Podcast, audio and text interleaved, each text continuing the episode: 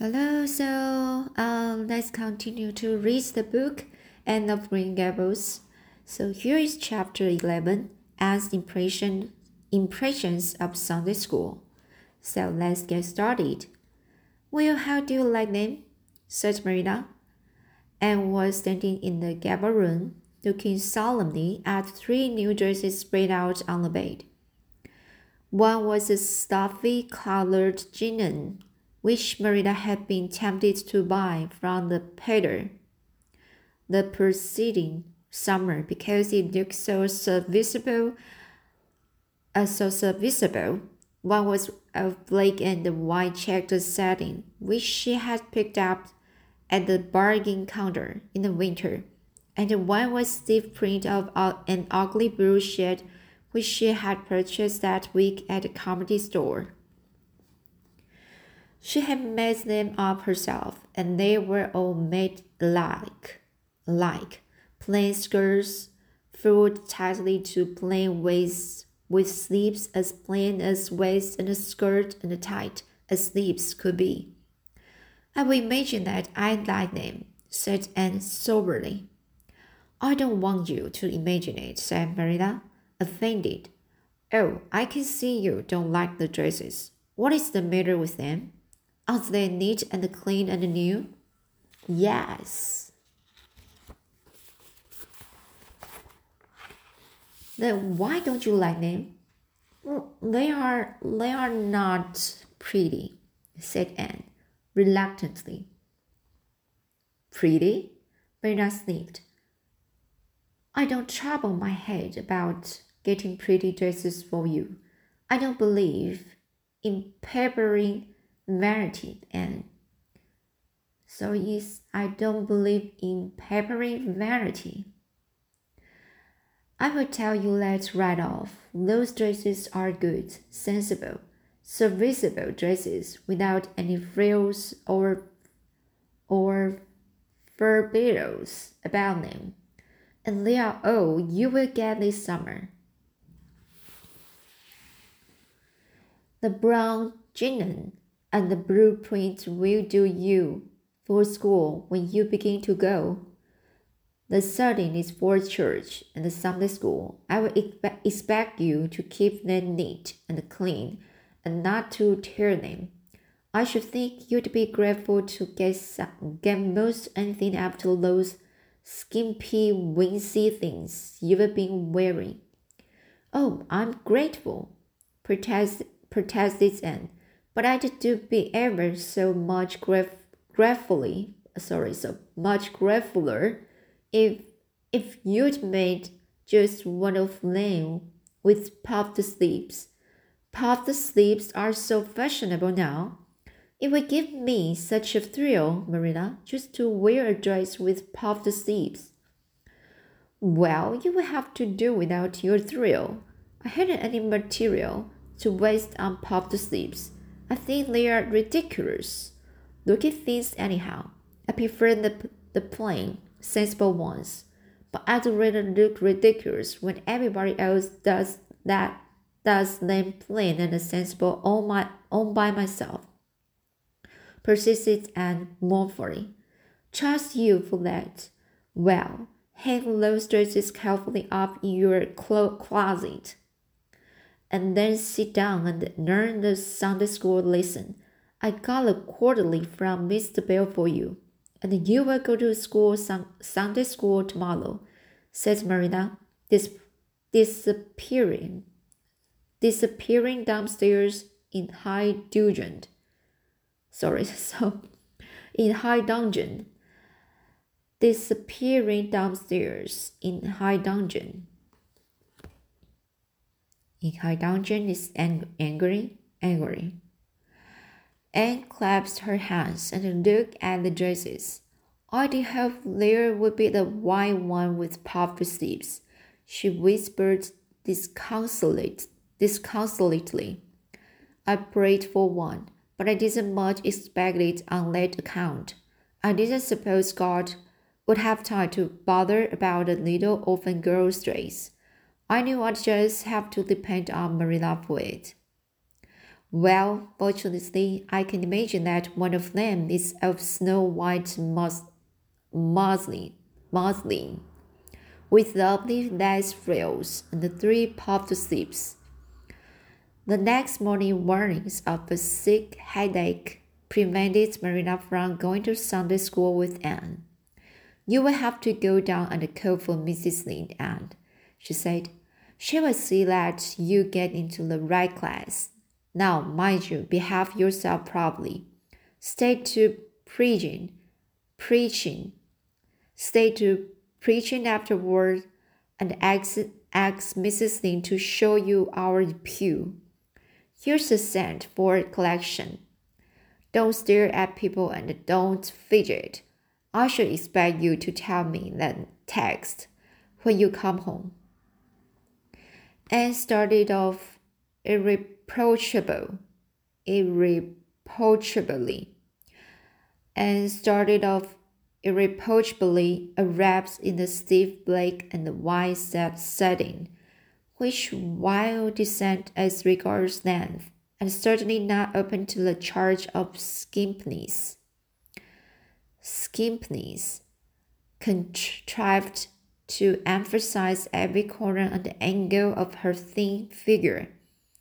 Her hat was little, was a little flat, glossy new cedar, cedar, new cedar,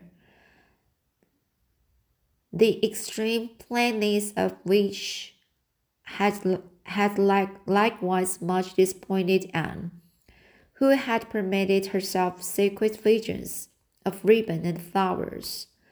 The, late, the later, however, was surprised before Anne reached the road for, being confronted halfway down the lane with the golden frenzy of wind-stirred buttercups and a, a glory of wild roses, and promptly and deliberately um, garlanded her hat with the heavy wreath of flame. Whatever other people might have thought, thought of the result is satisfied Anne. And she tripped gaily down the road, holding her ruddy head with its decoration of pink and yellow very proudly. When she reached Mrs. Lynde's house, she found that lady gone, nothing daunted, and proceeded onward to the church lawn. In the porch, she found a crowd of little girls, all more or less gaily um, a tribe. Uh, sorry, so this is um, less gaily attri- attired in whites and blues and pinks, and all staring with curious eyes at this stranger in her midst. midst with her extraordinary head ador- adornment, head adornment, with her extraordinary head adornment. Emily little girls had already heard queer stories about Anne. Mrs. Lynde said she had an awful temper. Jerry Bull, Bull, sorry, Jerry Bull, the hired boy at Green Gables, said she talked all the time to herself or to the trees and flowers like a crazy girl. They looked at her and whispered to each other behind their quarterlies. Nobody made any friends the advances. Then or later on, when the, the opening exercises were over and Anne found herself in Miss Rogerson's class, Miss Rogerson was a middle aged lady who had taught a Sunday school class for 20 years. Her method of teaching was to ask the printed questions from the quarterly and look sternly over each as the particular little girl she thought ought to answer the question. She looked very often at Anne, and Anne, thanks to Marilla's drilling, answered proudly promptly, but it may be questioned if she understood very much about either question or answer. She did not think she liked Miss Rogerson, and she felt very miserable. Every other little girl in the class has puffed sleeves, and felt like life was really not worth living, living without puffed, puffed sleeves. Well, how did you like Sunday school? Marilla wanted to know when Anne came home. Her wreath having faded, Anne had discarded it in the lane, so Marilla was was spared the knowledge of that for a time. I didn't like it a bit. It was horrid. horrid. And sure, says Marilla rebukingly and sat down on the rocker with the long sign, kissed one of one of Bonny's lips, and waved her hands to a blossoming of fuchsia. Fuchsia. So this is a flower name to a blossoming uh, fuchsia. Okay, so they might have been lonesome while I was away, she explained. And now about the Sunday school. I behaved well, just as you told me. Mrs. Lynde was gone, but I went right on myself. I went into the church with a lot of other little girls, and I sat in the corner of the pew by the window while the opening exercise went on. Mr. Bell made an awfully long prayer.